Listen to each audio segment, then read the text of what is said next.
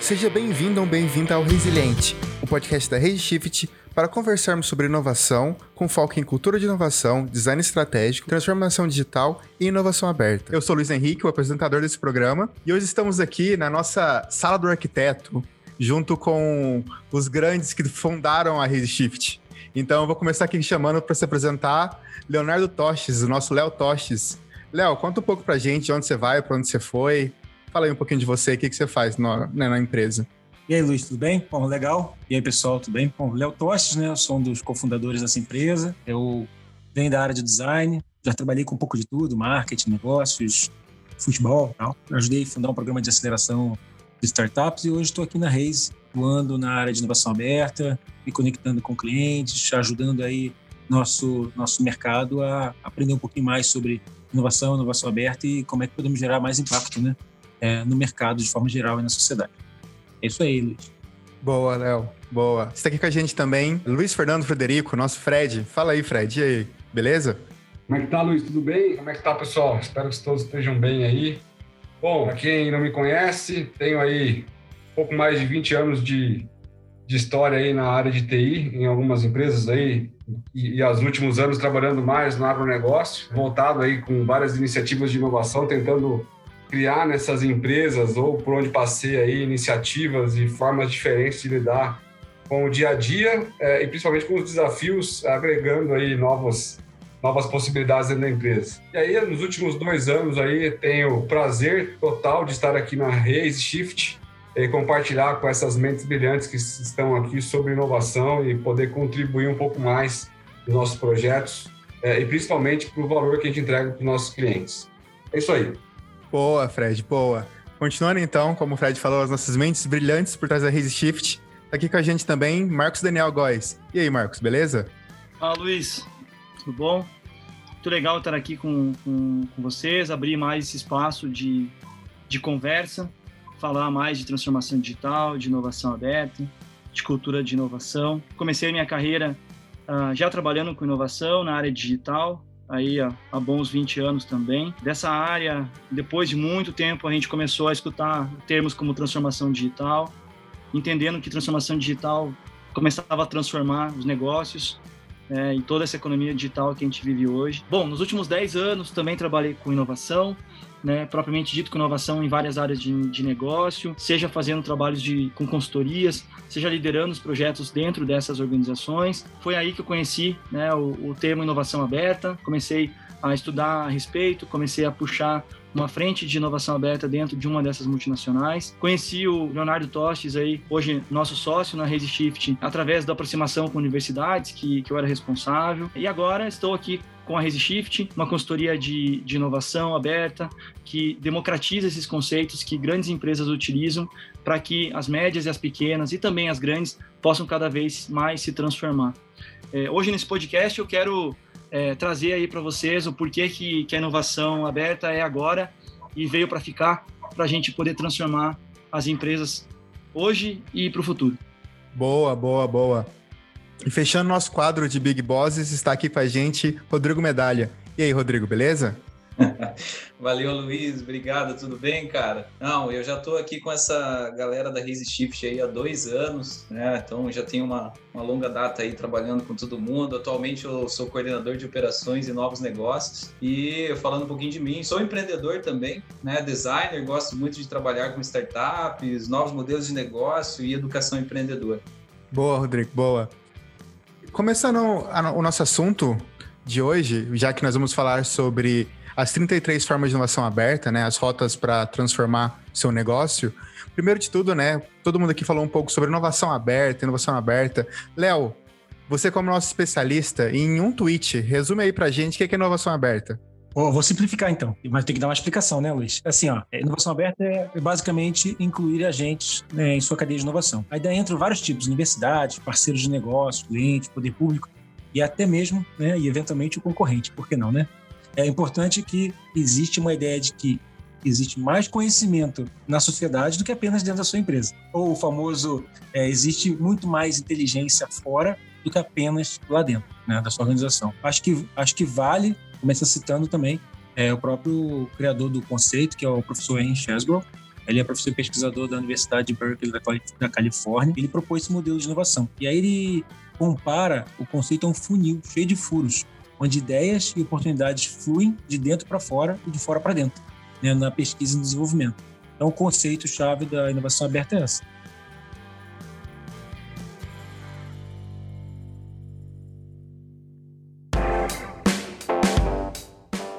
Agora que a gente sabe um pouquinho mais de inovação aberta, nós podemos ir para as três rotas.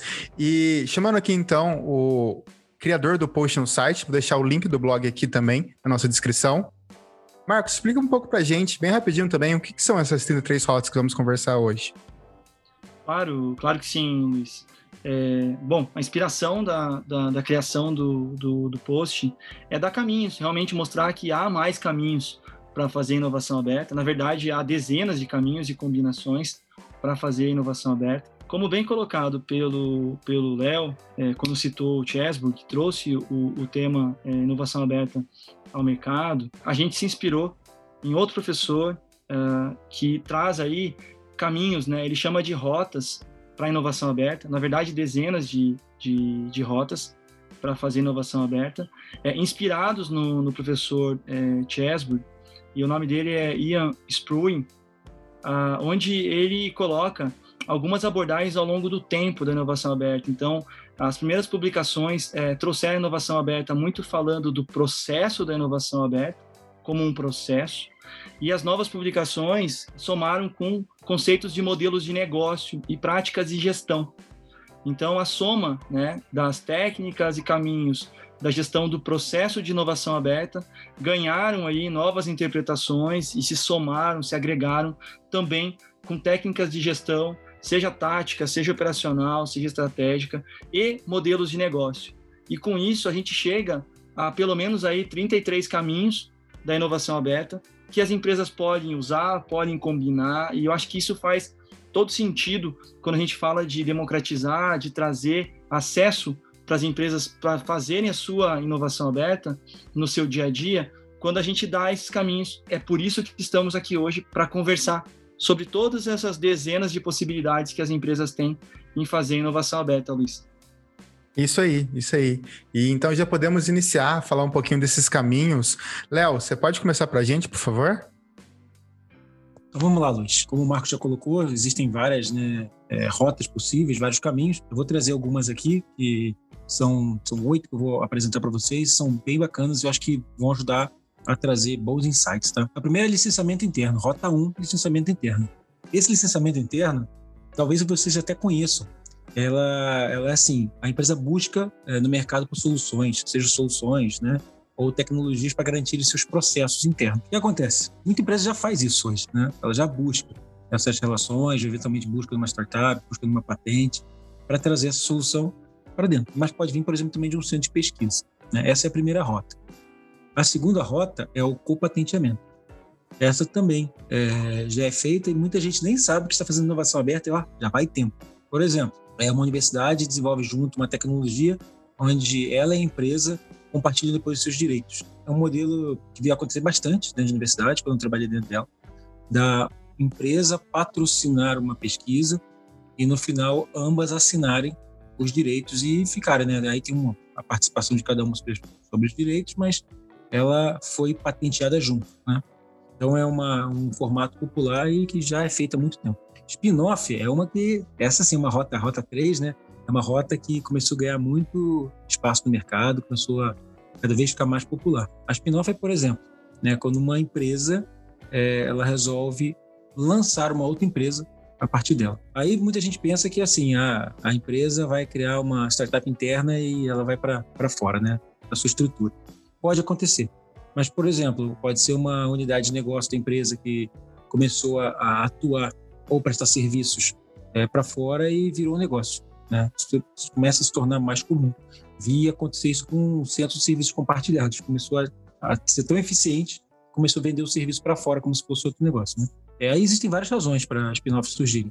É criar cultura inovadora, e aí até para não comprometer a empresa nova que está sendo criada, é, atender outros mercados, crescer sem comprometer o negócio principal. E aqui, por exemplo, a empresa às vezes está é, tá atuando num novo segmento de mercado onde ela não consegue né, conectar com a sua marca original. Então é importante se posicionar diferente. E tem investidores ou controle, controle societário diferente. Também é muito importante porque eventualmente tem outros investidores entrando juntos. Então, é, spin-off é uma coisa que ganhou força na inovação aberta e é bem popular hoje. Né? A Rota 4 é a inovação colaborativa. Essa aí também muita gente conhece, mas não sabe que está dentro da inovação aberta. É o caso, por exemplo, de quando falamos em lançar um desafio para o mercado, na forma talvez de um hackathon. Aí pode ser junto com estudantes, pode ser junto com os próprios colaboradores, é, com outras empresas, com o cliente. Enfim, é importante que essa colaboração seja é, bem distribuída. Aí vem o ponto né, sobre inovação aberta, né? Vamos buscar agentes externos. E esse aqui exemplifica muito o conceito de inovação aberta. Aí a rota 5, que é a engenharia é, colaborativa ou co-engenharia, essa também tem gente fazendo aí, já faz tempo inovação aberta e não sabe. Por exemplo, duas empresas, é, para entrar no segmento, elas não têm força, elas resolvem juntar é, conhecimentos e aí fazem um design de novo de uma nova solução, é, fazem um planejamento e fazem a produção juntos, né? E aí levam né, para uma engenharia. É, é, bem legal, porque as duas, as duas empresas, ou mais, né, eventualmente mais empresas, é, reduzem seus custos, é, somam conhecimentos e geram maior valor nessa entrada de mercado. Aí vem a rota 6, co-learning. Co-learning, essa também é interessante, porque ela começou, eu acho, né, eu percebo muito isso, é, começou a se popularizar muito com a internet é a possibilidade de construir conhecimentos e compartilhar. E, no final de contas, evoluir isso dentro de uma organização. É, com de plataformas de educação corporativa, então, tornou-se mais fácil ainda esse processo. E muita empresa começou a investir no co-learning.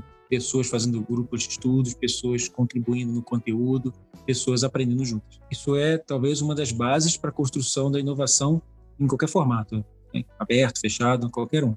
Hoje, mais do que nunca, é necessário co-learning. Né? Aí a rota 7, spin-out e spin-in. O spin-out é bem comum se conectar com o conceito de spin-off. É basicamente quando, por exemplo, um colaborador desenvolve uma solução inovadora e essa solução inovadora ela é apresentada para a empresa e a empresa diz assim, legal, faz todo sentido, nós vamos fazê-la ir para mercado. E muitas vezes vira uma spin-off. No caso do spin-in é o inverso. Por exemplo, a empresa vê no mercado uma solução criada por um grupo, por exemplo, uma startup, é uma solução muito bacana, que pode gerar um baita valor para a organização. E ela pensa, poxa, vamos trazer para dentro. Faz o famoso lá M&A, né, Merge Acquisitions, ou é, aquisições e fusões, e traz a empresa para dentro e se torna parte da empresa. Esse é o Aspinim. E, finalmente, a Rota 8, modelos de negócio baseados em inovação aberta. Essa é bem interessante, porque ela é a soma dentro do próprio, do próprio conceito. Então, por exemplo, aí uma empresa desenvolve uma solução que trabalha desenvolvimento do co-licenciamento. Ela ajuda empresas a buscarem é, patentes ou soluções para levar para dentro. Ou, por exemplo, uma plataforma tipo, tipo a Taikai, uma plataforma né, de desafios, que ela ajuda organizações a fazerem desafios colaborativos, né, inovação colaborativa. E aí várias pessoas podem embarcar, formar times e desenvolver soluções. Quer dizer, são tecnologias ou soluções criadas para potencializar a inovação aberta. Acho que são bons exemplos de oito, oito rotas.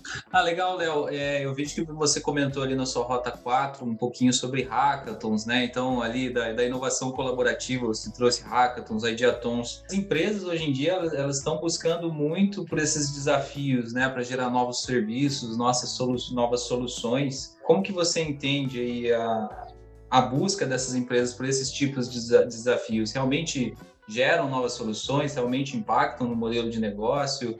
É, como que você enxerga isso dessa forma? Legal, Rodrigo. É uma boa pergunta. É, acho que se conecta bem tanto com a Rota 4 como a 8, né? Porque hoje estamos falando de soluções que ajudam a potencializar essas iniciativas. As empresas já vêm trabalhando hackathons há alguns anos. Talvez um dos maiores desafios seja encontrar o desafio certo, mas do lado de fora, no mercado, existem muitas pessoas criativas, muitas pessoas engenhosas e capazes de criar soluções realmente muito, muito ricas em oportunidades, né, para as empresas que levam esses desafios. E aí, é, cada vez mais, assim, cada vez mais empresas buscam é, utilizar, né, se conectar e utilizar essa conexão né, com a comunidade externa, com o ecossistema, né, como popularmente é falado. Mas sim, é, trabalha-se no volume, né? Muitas oportunidades, muitas ideias e eventualmente dali saem soluções que têm que ser abraçadas a todo custo, porque está ali né, a oportunidade de gerar um baita valor para o cliente final, né, se, se, se bem conectado e bem, bem cuidado para se desenvolver. Né? Bacana, Léo. Eu vejo que algumas das suas, é, das suas rotas, elas entram, entram em, em, em, contato aqui com as que eu vou falar, né? Então, por exemplo, você fala aí sobre co-engenharia, né? Você fala sobre spin-off, spin-out, e aí eu vou explicar um pouquinho das, de algumas rotas aqui na sequência que, que trabalham juntamente com as suas. Né? E eu trago aí agora a rota 9, né? que é o licenciamento externo. Né? Então, essa rota ela trabalha diretamente com duas das suas rotas é, que você acabou de apresentar, a spin-off e a spin-out. Né? Spin-out, lembra que o Léo acabou de falar, é uma inovação gerada por um colaborador interno, né? E a spin-off é o lançamento de um produto ou negócio a partir de uma empresa já existente. Né? O licenciamento externo, ele explora a capacidade de obter reconhecimento externo por soluções desenvolvidas dentro de casa. Né? aumentando assim a, a, a, colaboração no desenvolvimento da inovação por equipes externas, fora de casa. E aí logo vem em seguida vem, né, rota 10, é, a gente trabalha com o co-design ou design compartilhado. E aí para facilitar, eu posso dizer que é o projetar colaborativamente, né, trazendo aí do do design, do to design, que é projetar em inglês, né? Então, projetar colaborativamente. É, quando a gente fala em design estratégico, a gente leva em consideração algumas etapas. Né? Aí a primeira etapa a gente trabalha com imersão e observação. É nesse primeiro momento que, que, designers e outros profissionais eles iniciam a solução a partir da escuta, da análise e, das entrevistas também com pessoas que de alguma forma são impactadas por aquilo que queremos solucionar.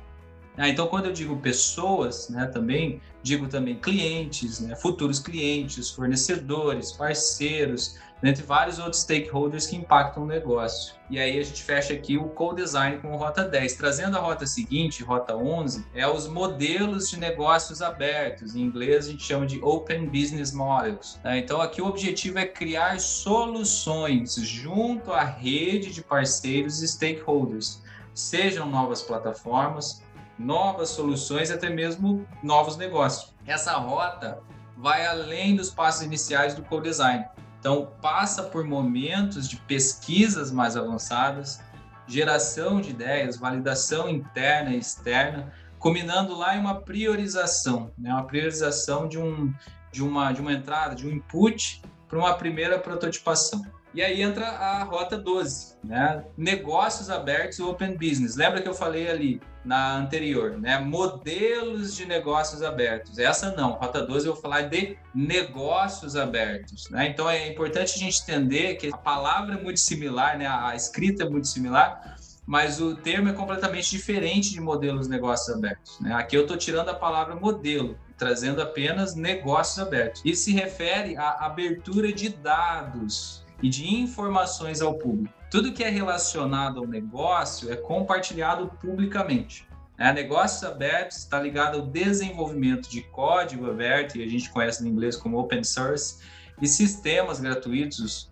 que conhecidos como freeware, né, que são todos disponibilizados na rede. Então, isso são negócios abertos. E aí, na sequência, nós temos a 13 terceira rota, que é o co-branding, né, ou a co-criação de marca. Quem aqui nunca comeu um sorvete do McDonald's? Com aqueles deliciosos M&M's, sabe? Aqueles chocolate da Copenhague por cima. Essa é a ideia, né? Duas marcas que se unem, né? Para criar um efeito de sinergia entre elas. Marcas de vários portes utilizam essa estratégia.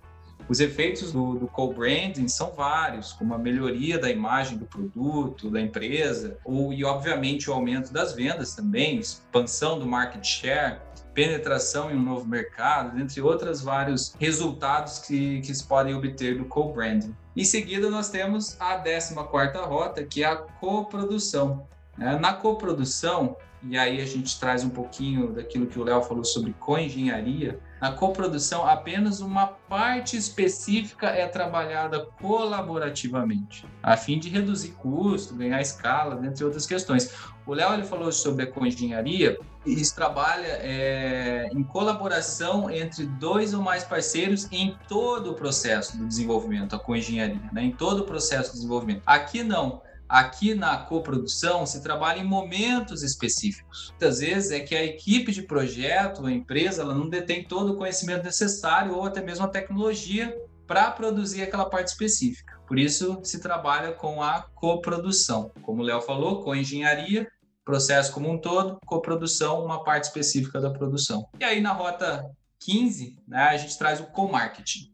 Pô, Rodrigo, mas você acabou de falar em co-brand, e agora você traz o co-marketing. Qual que é a diferença? É, é simples. Enquanto o co-brand ele trabalha para fortalecer as imagens das marcas parceiras, o co-marketing enxerga a oportunidade de duas ou mais empresas lançarem uma nova proposta em conjunto. Essa nova proposta pode ser uma inovação em diferentes níveis, abrangendo produtos, serviços, modelos de negócio, dentre outros, e gerando assim novos leads, autoridades de marca, campanhas com maior alcance e menor custo, penetração em novos mercados, dentre outros ganhos. Então, o co-marketing ele trabalha com o desenvolvimento de uma proposta global conjunta, fazendo uso de estratégias de promoção compartilhada.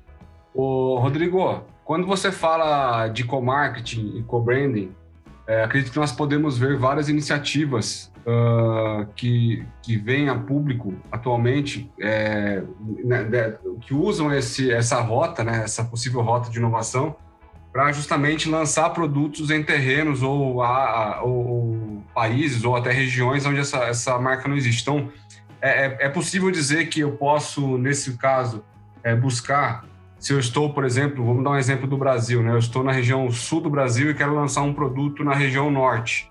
É, é onde eu sei que talvez eu chegar sozinho naquele lugar e explorar o mercado, talvez não seja o melhor caminho, né? Mas eu procurar ali dentro do, do, do mercado regional do Nordeste do Brasil, uma empresa que já esteja bem consolidada, que tenha uma marca forte, e eu sugira para ela fazer um, um, uma, um marketing conjunto comigo, é, onde eu vou, vou fortalecer a marca dela e ela vai fortalecer o lançamento da minha. Isso pode dizer que é uma rota, é, é uma das rotas que você está dizendo de co-marketing? Com certeza, Fred. É, existe, uma, existe a diferença né, do co-brand se elas se aliarem simplesmente para fortalecer a marca e esse fortalecimento de marca existe somente quando as duas já são famosas, né? Quando as duas já são conhecidas no mercado. Mas agora se eu quero, como você deu, você mencionou, né? Se eu quero penetrar um novo mercado, sou aqui uma região do sul, quero chegar lá no, no Nordeste né? Preciso lançar meu produto, quero ganhar uma nova fatia do mercado, mas ninguém me conhece, né? Ou conhece pouco porque não é uma, uma marca tão famosa. Eu preciso de alguém que me apoie, de uma marca que me apoie. É, vai ser muito mais fácil, muito mais é, linear eu conseguir adentrar esse mercado pelo apoio de algo que já é conhecido, pelo apoio de um produto que já tem uma, um grande consumo, é, do que eu chegar lá e querer desbravar o mercado sozinho. Né? Então, essa, essa estratégia, e é claro, tem que ser um benefício mútuo, né? Não adianta é, chegar lá no Nordeste e não, e não conseguir a minha marca também trazer um valor, né? algo que agregue para a marca de lá. Então, de alguma forma, o meu parceiro que faz o co-marketing, ele tem que enxergar também esse benefício e eu conseguir adentrar esse mercado é, que eu desconheço ou que a, o público não conhece a minha marca. Poderia, de repente, fazer uma troca. Né? Então, aquela marca lá de cima que não é tão conhecida aqui poderia ser divulgada aqui no sul, enquanto a minha é lá em cima, né, no Nordeste. Então a gente consegue assim dessa forma trazer uma uma estratégia bem interessante de, de, de conhecimento, de branding awareness, de vendas, de, de, de acesso ao mercado, né, acesso a, enfim, a, a vários, várias outras, ei, outras questões. Ei, Rodrigo. Oi essa parte de acesso ao mercado é bem interessante. É, essa, sem dúvida, é uma das rotas que eu menos, menos vejo é, é, as empresas fazerem, por uma série de, de restrições, muitas vezes culturais e, e, e, também de estratégicas. Mas esse acesso ao mercado, por exemplo, dentro dessa rota, e aí me, me, me respondem se, se ela faz sentido, é, é a cooperação de áreas comerciais. Né? Todo mundo sabe que inteligência comercial é uma coisa extremamente cara né, para você ter, mas quando eu tenho duas empresas do mesmo setor que estão na mesma cadeia, que têm é, estratégias de, de, de poder trabalhar juntas, né, e fazer o, o, que o mercado muitas vezes chama de competição, por que não? Né? Por que não as empresas colaborarem uma com as outras né, na parte mais estratégica de, de acesso a mercado, de inteligência, é, de negócios e tudo mais?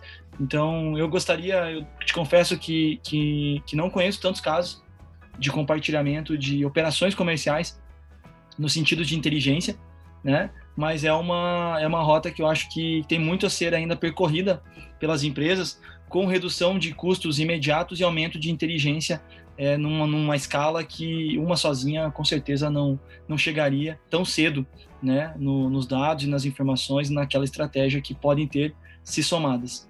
É, com, com, certeza, Marcos, o, o co-marketing ele é muito utilizado principalmente na, na área de, de alimentação, food service, né? Então, que é algo mais complexo do que o entender, e aí trazendo essa parte do comercial que você mencionou, entender toda essa cadeia, né, toda essa logística, toda, tudo que existe ali numa região a respeito disso, dessa, dessa da, da área de food service. Né? Então, essa, essa correlação, essa colaboração, essa troca né, entre as marcas para deter esse conhecimento, né, seja dos, dos melhores clientes, seja dos, dos melhores leads, seja dos melhores canais, ou seja, como fazer o relacionamento, é, ela com certeza ela agrega e é muito benéfica para penetrar novos mercados.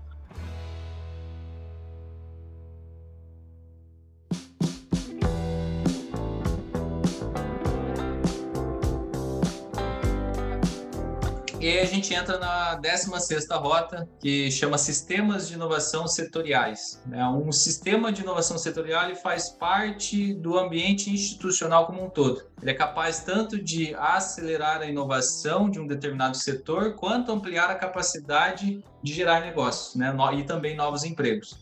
No Brasil, a gente tem as APLs, que chamam, né? que são os arranjos produtivos locais elas fazem a integração de empresas localizadas em um mesmo território e especializadas em um setor específico. É, as APLs elas mantêm um vínculo de, de articulação, interação, coordenação e aprendizagem entre si e com outros atores globais. Né? E, e, por atores aí eu trago o governo, associações empresariais, instituições de crédito, ensino e pesquisa e outras e outros outros atores locais. Legal. Bom, pessoal, então continuando com as rotas aí é, que o Léo e o Rodrigo já trouxeram para a gente, é, eu começo aqui e, e, continuo aqui com sistemas de inovação aberta que consistem aí nas rotas da última rota que o, que o Rodrigo falou, eu vou falar agora aqui de uso de recursos compartilhados, sistemas e instalações, que é a Rota 17, onde uma, uma rede de empresas ou algumas empresas, ao invés delas, é, cada uma delas investir é, na sua própria instalação, em um determinado tipo de sistema para uso específico, elas vão trabalhar em conjunto para poder é, minimizar, principalmente gastos, é, trazer maior sinergia nas operações, consequentemente também trazer novas ideias e novas soluções para aqueles processos que elas têm em comum. Então, é, quando você tem um, um uso desses recursos compartilhados, sistemas, instalações, o objetivo justamente é você criar coisas novas em conjunto. Então, não necessariamente eu estou competindo, pelo contrário, eu estou fazendo uso daqueles mesmos recursos para poder criar condições novas conjuntamente, ou seja, reduzo meu esforço, reduzo o uso de recursos e, consequentemente, gero melhores resultados aí no sentido de prototipação de novos produtos, tenho várias ideias, equipes multidisciplinares também trabalhando juntos ali. Então, isso a gente pode dizer que muitos dos Fab Labs que existem aí, espalhados por aí, são iniciativas de uso de recursos compartilhados, instalações e sistemas. Né? Então, isso pode ser tratado dessa forma. Ele, lá dentro você pode tratar de, de diversas formas de problemas reais da indústria, é, com apoio de outras entidades é, locais ou até mesmo regionais. Seguindo aqui, vamos falar um pouquinho dos chamados SRIs, que são os Sistemas Regionais de Inovação. Essa que é a rota 18 aí, desse material que a gente está explorando aqui com vocês hoje, né? Ah, o que, que é um sistema regional de inovação? São várias entidades, né? Envolve desde você trazer governo municipal, é, instituições de ensino, empresas privadas, outras empresas públicas, para apoiar projetos ou ideias que conduzam a, a criação de iniciativas ou de soluções para determinados desafios daquela região. Então, é, a gente pode usar como destaques aqui, por exemplo, que nós é, conhecemos o próprio Sebrae, ele apoia muitas dessas iniciativas e muitas vezes coordena essas iniciativas de conexão dessas empresas, dessas entidades, é, para que elas trabalhem e construam uma, um, eu, vou chamar aqui, não é bem um ecossistema, mas uma, uma engrenagem de trabalho de que todos eles juntos conseguem atuar em um determinado setor ou um determinado desafio para uma determinada região onde eles estão estabelecidos. Então, é, os SRIs são muito conhecidos aí realmente é, aqui no, aqui no, vou dar um exemplo aqui do Paraná que nós temos o oeste do Paraná que tem um programa em Nova Oeste e assim também como no Sudoeste nós temos lá algumas outras iniciativas também que o Sebrae participa e que ele conduz. É, já seguindo também para uma ampliação do sistema regional de inovação, nós temos os sistemas nacionais de inovação. E aí é, ele é praticamente a mesma coisa, ele, ele, tem o mesmo conceito dos regionais, mas só que ele não, ele não olha somente aqueles desafios ou a criação de soluções regionais. Ele vai realmente para um âmbito muito maior, é, que a gente fala de uma geografia do tamanho do Brasil, a gente tem é, com certeza muito mais desafios e muito mais entidades envolvidas é, num ambiente desse, que é onde esses, essa, existe essa arregimentação de todas essas entidades para tratar desses desafios e criar soluções para eles. Então, a Rota 19, que se trata dos sistemas nacionais de inovação, ela tem com certeza uma abrangência, uma amplitude de ação muito maior. Consequentemente, também traz nisso seus desafios sendo muito maiores também do que aqueles regionais. Indo aqui também agora, quando a gente fala de ecossistemas de negócios, está sendo retratado aqui na Rota 20. Os ecossistemas de negócios também são conhecidos como clusters. O que, que é isso? É muito bem utilizado pela indústria automobilística. Quando a indústria automobilística ela se lança a se instalar em um determinado local, uma região, normalmente ela leva com ela uh, outras empresas que fazem parte da sua cadeia produtiva para se instalar naquele local todo. Então, existe ali a criação de um ecossistema de negócio, ou seja, existe uma oportunidade de desenvolvimento e colaboração entre todas aquelas empresas que se instalam naquele local. É, assim como também comunidades podem fazer isso. Então, comunidades é, é uma, você forma uma rede onde uma pessoa pode ajudar a outra e aí você consegue trazer um desenvolvimento de possíveis soluções inovadoras em diversos ambientes e você troca valor entre todos esses atores desse ecossistema. Então, eu trouxe o exemplo aqui do, da indústria automobilística, mas ela também é aplicada a outras iniciativas e aonde você tem uma empresa talvez ou um ator fazendo âncora, né? sendo a âncora de todo o restante daquela, daquela rede de negócio que se conecta a ele e com isso todo mundo sai ganhando e consegue ver oportunidades de negócios ali dentro. Seguindo também aqui com os laboratórios multidisciplinares. Em inglês, também são conhecidos como Field Labs. Qual que é a ideia dessa, dos laboratórios multidisciplinares? É justamente conectar e fazer com que várias, vários tipos de profissionais e também de entidades, né, sejam institutos, empresas, universidades, cada um com o seu com a sua expertise, trabalhem todos juntos na criação e desenvolvimento de novas ideias. Aqui tem muito da questão de você trabalhar com estudantes, né? Você trazer todo aquele conceito de realmente não ter, vamos dizer, restrições sobre aquilo que está sendo criado. Porque como é um laboratório, nós temos que fazer muitos testes, muita prototipação. Então, é, a ideia do laboratório multidisciplinar é justamente vamos produzir algo, criar coisas novas, desenvolver novas ideias. Então, aqui eu posso até citar um exemplo, a própria Renault tem dentro de centro de um centro universitário da região, onde ela criou o chamado Renault Lab, né, que é justamente onde ela simula uma parte do que ela faz dentro da linha de produção, dentro da academia, incentiva com isso os estudantes aí a entenderem um pouco mais da cadeia automotiva de produção. Vamos continuar aqui, então, entrando agora dentro da, das rotas de inovação aberta que trazem aí serviços para o consumidor. Eu quero apresentar para vocês aqui a rota 22, que trata do crowdsourcing. O que é o crowdsourcing? Quando você tem várias pessoas que trabalham pela criação de uma única solução usando aí opiniões, ideias, informações e formações dessas pessoas de forma que são diferentes, com, com o objetivo de criar realmente algo que seja inovador, que tenha a participação de consumidores, esses usuários dessa solução, com várias pessoas juntas, que alcance um objetivo para melhorar a vida de todos eles. Então, a ideia do crowdsourcing é justamente é, validar aquele, aquele velho ditado, né, que duas cabeças pensam melhor que uma.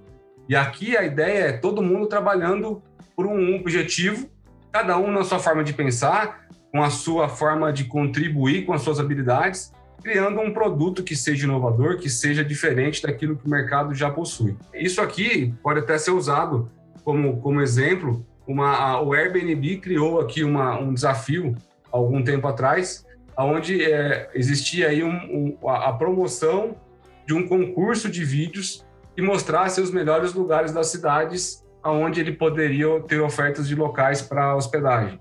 E aí você trouxe a criação de uma plataforma que compartilharia de todas essas características de cada cidade por pessoas de, de cada região onde elas estavam estabelecidas. Então, são pessoas diferentes trabalhando pelo mesmo objetivo. Fred, posso fazer um comentário aqui, cara? Claro. Legal. É assim, eu, eu, eu assim como o Marcos falou quando, nos comentários do Rodrigo, sobre o, o co-marketing, que não é muito popular, as pessoas não entendem isso como muitas vezes como, como inovação aberta. Quando você falou em instalações, sistemas e recursos compartilhados, me lembrou muito quando eu estava falando de engenharia, como as pessoas não entendem que existe um potencial inovador enorme quando você começa a entender essa rota, como também, por exemplo, dentro de, de economia circular, sabe? Você tem lá capacidade produtiva eventualmente ociosa, você tem insumos que para você é lixo você não está aproveitando, você tem uma estrutura que tem, tem maquinário que você usa parcialmente, mas poderia ser usado é, por outras indústrias. Então, tem um potencial enorme de construção de inovação ali e não é visível e que as pessoas acham que inovação aberta é basicamente né, aquela conexão startup-empresa, né, se restringe algumas poucas ações. Isso aí é, é brilhante e putz, tem um potencial enorme de gerar negócios para ambas as empresas né? Ganhos para ambas e ganhos na geração de valor é, para o mercado para a sociedade. Bem bacana, cara. Eu gosto de, eu gosto de valorizar essas, essas rotas é, pouco, pouco usuais ou pouco conhecidas.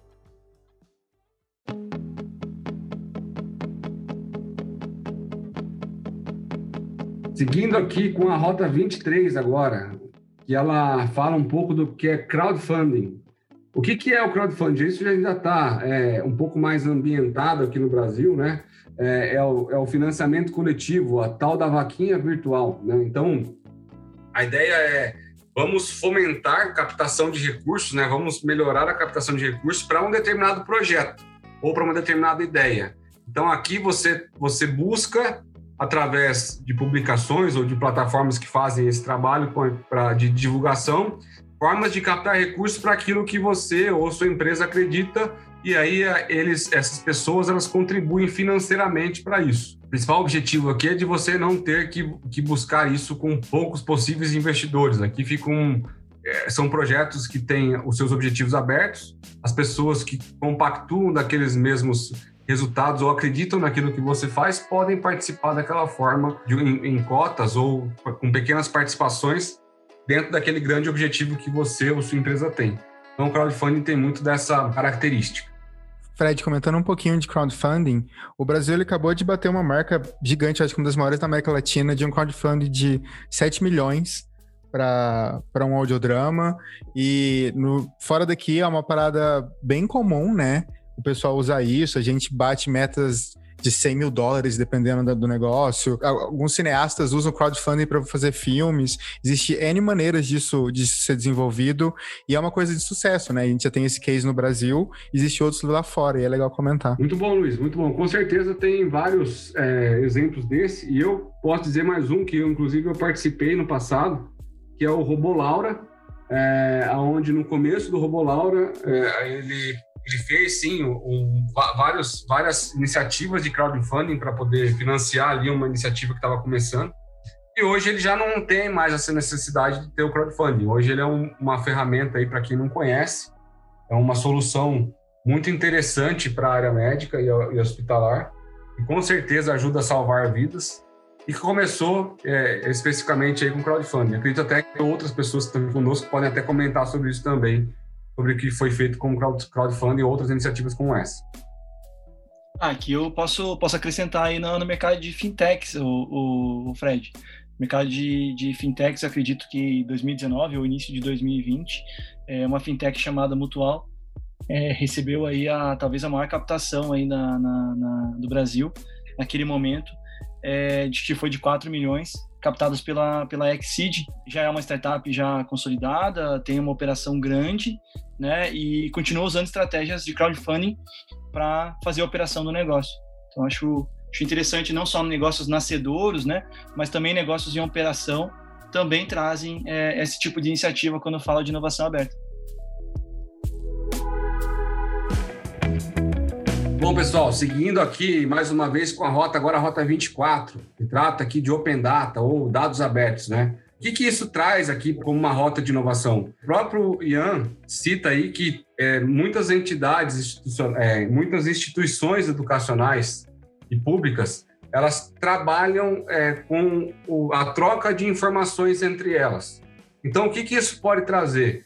a gente traz aí uma grande colaboração é, em relação a tudo aquilo que pode ser analisado e várias ações que podem ser traçadas a partir da análise dessas informações que estão abertas para é, o uso, para, para a criação de soluções ou direcionamento de ações, sejam elas para qualquer objetivo que se pense. No caso aí da, da, da, pandemia do Covid, isso aumentou bastante, né? A colaboração dos cientistas e a própria Acreditamos até mesmo que a própria construção de vacinas ou de tratamentos para a Covid, ela teve muito sim o uso de Open Data, por mais que a gente não tenha tido acesso a todo, a todo esse mundo de informação trocada, mas com certeza o simples conhecimento, né, o documento da, da genômica do vírus, feito por um determinado laboratório, e isso foi compartilhado com o mundo, facilitou bastante a construção de vacinas por diversos laboratórios ou por diversas entidades, ou até mesmo de tratamentos diferentes que contribuem ainda até hoje para a construção de possíveis tratamentos para esse vírus. Isso, inclusive, finalizando aqui, a própria farmacêutica norte-americana Moderna, ela disse que não iria restringir a patente da vacina que estava sendo desenvolvida contra a Covid-19 enquanto a pandemia estivesse acontecendo. Isso já mostra justamente como foi usada aí a questão de dados abertos.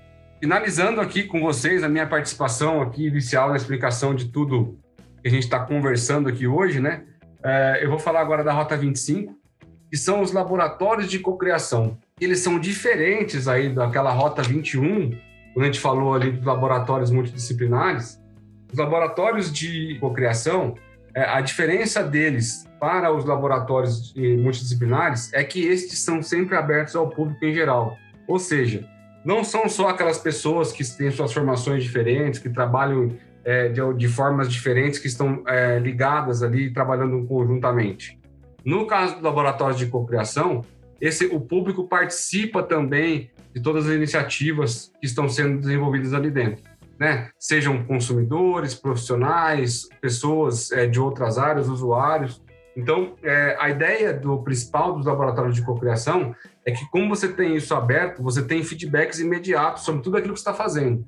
Então, se eu estou pensando em fazer algo, estou criando algo novo, e já quero, teoricamente, ter um feedback do, do público que vai usar aquilo, ou que vai ser impactado por aquela solução, o laboratório de criação é uma das formas de você conseguir validar de forma mais rápida possível. Ok? Ok, ok, Luiz Federico. Bacana ouvir aí do, do laboratório de cocriação, porque aí já emendando na parte final da, das rotas para inovação aberta, a gente fala de cocriação, primeira afirmação, né, de que não é, não é necessário ter né, um laboratório de cocriação para desenvolver ideias e atingir a inovação aberta. Né?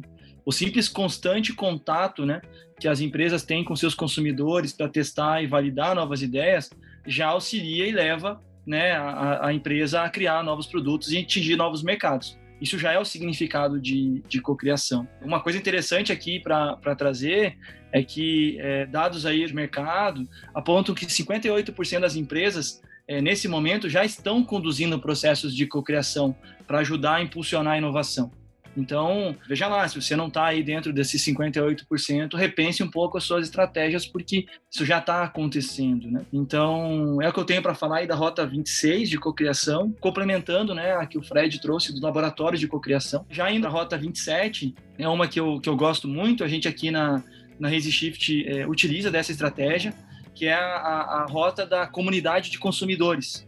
Né? Então, assim, o que, que, seria essa rota de comunidade de consumidores? Né? São praticamente o, os fã-clubes né, das marcas. Então, talvez aí uma das, das, boas, né, das mais famosas é a comunidade dos fãs da, da Lego. Lego é uma empresa aí centenária. Né? A, a comunidade de consumidores já salvou a empresa de pelo menos três falências. E uma das coisas mais interessantes dessa comunidade, que é global, né, da, dos fãs da Lego, é a troca de, de experiências, de hobby, mas a troca de criação de peças da Lego. E aí a empresa fica observando o que, que o, os consumidores tá, estão fazendo com o produto delas e cria novas possibilidades de fazer outras criações que esses consumidores estão aplicando com o produto né? Literalmente observa, né? O que esses consumidores fazem com o produto e cria novas possibilidades. Bem importante dizer também que esse, esse envolvimento com o consumidor acaba fazendo com que esses consumidores saiam de clientes para embaixadores da marca. Então aqui entra o conceito de comunidade de, de consumidores. Indo para essa rota 28, para esse caminho 28, já vou citar aqui a, a e-participação, e essa aí participação normalmente ela é voltada para serviços públicos, né? É o engajamento do cidadão dentro dos serviços públicos ou governamentais que as cidades e governos buscam, né? Obter feedback sobre os serviços prestados por cidadão. Quantas vezes você mesmo imaginou de ligar para um 56 da tua, da tua cidade e desistiu, né? Porque é um canal que de repente não, não, não fosse atrativo ou não fosse um canal de acesso fácil, né? Para você ser ouvido pela tua, pela tua cidade. Tem um, um case muito interessante que está no, no texto do, do post, é, agora, acho também de 2000 e 2019, que existiu aí o, o primeiro referendo digital de todos os tempos de uma cidade da Bélgica, uma cidade pequena, uma cidade de 75 mil habitantes, que eles estavam com uma questão muito polêmica na cidade, mas era muito válida, né? Para fazer um teste, que era perguntar se o centro da cidade deveria abrir né, no domingo para os carros passarem. Essa consulta pública é, da cidade de 75 mil habitantes, eles obtiveram aí pelo menos 10 ou 15 mil habitantes participaram desse referendo digital instantaneamente nessa, nessa pesquisa. E assim já se decidiu o que deveria ser feito. Então, é, agilizando processos, trazendo o cidadão próximo da administração e usando instrumentos digitais. Eu acredito que esse case aí de 2019 ele foi amplamente utilizado em 2020. Isso é até uma, uma pesquisa ser feita né, na pandemia. Quantos outros referendos digitais a gente trouxe ouvindo o cidadão e quantas outras possibilidades aí que antes não eram feitas com o advento digital, a gente acabou fazendo com o, o cidadão. Então, essa era a rota 28, rota da e-participação. Bom, vamos falar aqui da, da rota é, 29, da rota do, do open source. Ela teve um, um relacionamento aí, quando o Rodrigo comentou, dos freewares, que estavam em algum caminho né, anterior. E essa, essa rota, ela surgiu primeiro como né, uma, uma filosofia, né, um modelo de trabalho e hoje em dia um, um modelo de, de negócio. Surgiu com né, engenheiros de, de software, muito antes aí do que a gente conhece de, de internet. Né? Então, é, aí sistemas operacionais depois vieram, Linux, né, sistema Unix e, e, por aí vai. Não significa dizer que não há nenhum interesse comercial. Comunidade cria e mantém né, o, o, código, o produto para que o público acesse. Mas um exemplo muito legal desse modelo envolvendo inovação aberta é a própria, a própria comunidade do WordPress. Né, WordPress aí talvez seja a maior plataforma de content management dos sites, né, o maior criador de sites aí que a internet tenha. Ele, ele, é tido como open source, é tido como uma fundação, né? é mantido pela comunidade, mas todos os aplicativos que são construídos dentro do, do WordPress, aceleradores, otimizadores, né? todo o conjunto de sistemas, subsistemas que estão na, na, no periférico do WordPress, eles são monetizados ou eles são, é, são colocados de acordo com o modelo de negócio que o desenvolvedor queira. Então, são os desenvolvedores tirando proveito do modelo que eles mesmos criaram de open source. Então, esse é um modelo bem, bem interessante também. Serve para outras, é, outras indústrias. Depois a gente tem papos bem interessantes aí de carros que estão funcionando com sistemas embarcados em, em open source, outras é, indústrias que estão se utilizando do open source Aqui o exemplo mais próximo é realmente olhar aí para o WordPress. Quem trabalha aí mais com, com internet é, entende bem né, o tamanho que o WordPress tem e as possibilidades de negócio que existem em volta dele.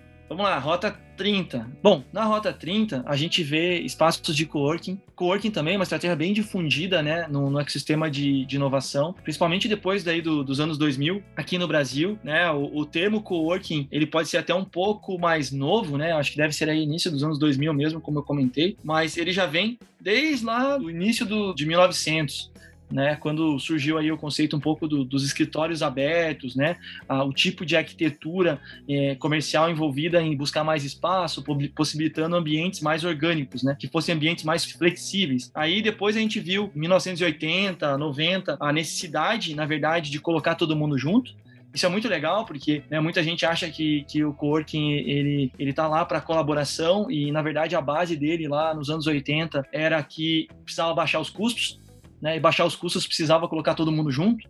Então a, a consequência foi a observação da melhor colaboração entre as pessoas, mas a, a crise, né, foi a mãe da a que gerou né, esse tipo de, de, experimentação, esse tipo de inovação na época. Nos anos 2000 aconteceu, acho que era o Bernard de Koven, que ele é apontado como o cara que cunhou o termo do coworking. Em 2010 a gente viu o fenômeno aí do, do e-work assumir né, praticamente quase todos os hubs do mundo né, ter um WeWork trabalhando, uma, uma, empresa inovadora administrando né, o, o, hub, o espaço, né, com um modelo de negócio também diferente. E agora não posso dizer para vocês que isso também mudou completamente com o 2020 Covid, né, com o Covid-19. Né? Então, assim, coworking ele veio se transformando dentro das estratégias de inovação aberta que as empresas têm, com um papel enorme, né, em fazer as colisões que a gente tanto fala, que são necessárias, de pessoas, áreas, processos, né, e agora com também o, o, o dilema aí do Covid-19, né, a gente sabe aí que pelo menos aí 96% do mercado, né, de, de coworking foi forçado a interromper alguma, de alguma forma, alguma atividade que fazia, e mais de 50% aí do, dos espaços praticamente perderam seus, seus faturamentos. Então, mais uma transformação aí nessa rota né, e a rota dos espaços de, de coworking. Depois a gente vai para a rota 31, né, que é da inteligência coletiva, né, a inteligência coletiva que, que preconiza aí que, que seria né, uma, uma, uma, grande forma aí do homem pensar e compartilhar seus conhecimentos com outras pessoas, né, utilizando é, recursos, né, utilizando, por exemplo, a internet, né, utilizando, por exemplo, social listening, por exemplo, na internet, nas redes sociais, tirando as análises a partir da inteligência de todos. Hoje, por exemplo, se você tiver aí interessado no que a população do Brasil ou de Curitiba pesquisou, ou de São Paulo pesquisou, você vai no Google Trends e coloca o termo e você vai descobrir né, o que, que é essa inteligência coletiva, para onde ela está indo. Né? Então tem a série de ferramentas de listening que podem ser observadas e utilizadas para né, observar aí a inteligência coletiva e gerar conhecimento né, através dessa interatividade. Por penúltimo aqui das nossas rotas e combinações, cidades inteligentes, né, cidades inteligentes como uma grande estratégia, né, talvez até mais que estratégia, né, um novo formato aí de sustentabilidade que a gente começa a observar nas cidades, elas também são rotas para fazer inovação aberta, né? Porque se utilizam aí de tecnologia de um modo bem estratégico para melhorar a infraestrutura, né? Otimizar a, a mobilidade urbana e criar soluções sustentáveis né, para a qualidade dos moradores, né, para os, para os cidadãos. Também não posso deixar de citar alguns exemplos, né, Barcelona sempre é tida aí como referência de cidades inteligentes, né, Copenhague, é, Curitiba aqui no Brasil, sempre muito muito bendito pelo todo o arranjo que se faz. E esse estudo ainda, né, o que a gente pode dizer é que só está só começando quando a gente fala de inovação aberta e cidades inteligentes, porque com o advento do 5G no futuro, vai ter como viabilizar um enorme arranjo de negócios envolvendo novas tecnologias para abraçar a estratégia de cidades inteligentes. Bom, chegando aqui na, na Rota 33, que ela chama aqui engajamento do, do usuário, ela nada mais é do que essa busca constante de trazer os usuários do teu processo a inovar pela sua participação. Então ela se combina muito aqui com o que a gente falou, né, da comunidade de consumidores, ela se combina muito com o que a gente acabou de falar aqui da participação, por exemplo, do cidadão, né, e tantas outras que a gente citou aqui, o engajamento do, do usuário também é uma rota para você entender onde fazer inovação aberta com o seu usuário e em que parte desse processo de produtivo todo que você pode produzir inovação aberta.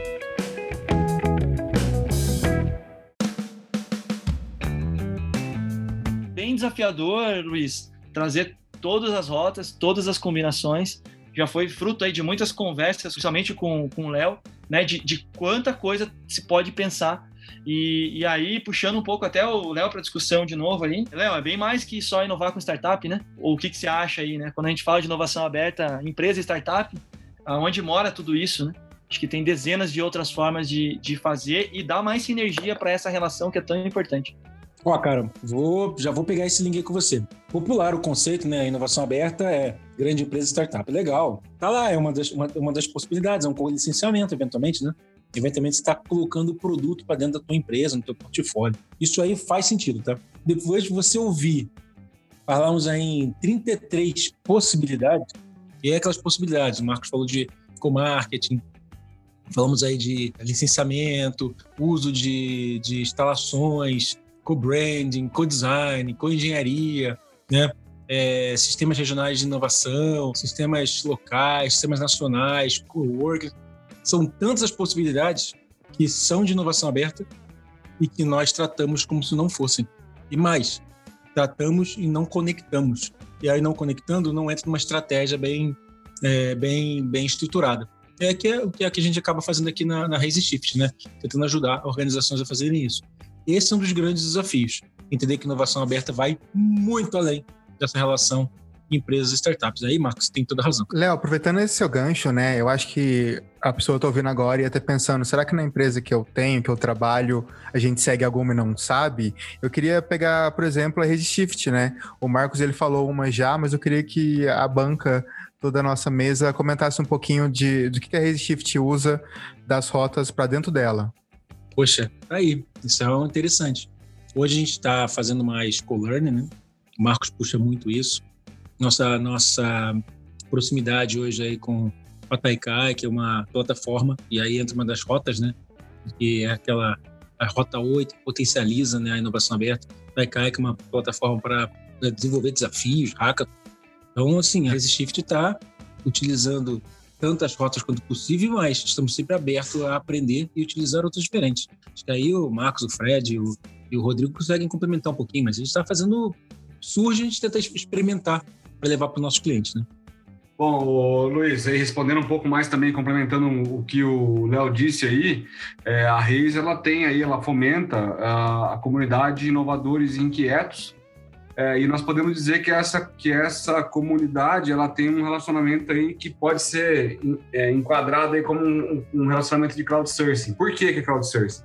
Primeiro que nós temos uma comunidade que tem diversos tipos de pessoas lá dentro, com suas formações, trabalhando cada uma em uma empresa diferente, de cada segmento diferente. Isso traz uma mistura bem interessante de habilidades é, de perfis que acabam influenciando muito do que a gente faz na Reis. Então, a gente está o tempo todo sendo, inclusive, cobrado, né? Influenciado e cobrado por eles sobre iniciativas, sobre ideias, sobre soluções para a gente e para eles mesmos. Então, a gente, é, através de uma comunidade, já temos aí é, é, algumas iniciativas que, que buscam usar essas rotas é, de inovação. A própria comunidade dos inovadores inquietos, nós podemos dizer até que ela usa umas rotas aí de talvez de co-marketing e co-branding. Por quê? Porque todas as pessoas que participam dessa comunidade, elas podem estabelecer aí nos perfis dela de relacionamentos, elas podem usar o logotipo da comunidade, né, nos seus perfis, é, nas redes sociais e tudo mais, é, nas suas apresentações, falando que ela participa dessa comunidade, sendo assim um ponto de, de valorização do perfil daquela pessoa das habilidades que ela tem, é, entre outras.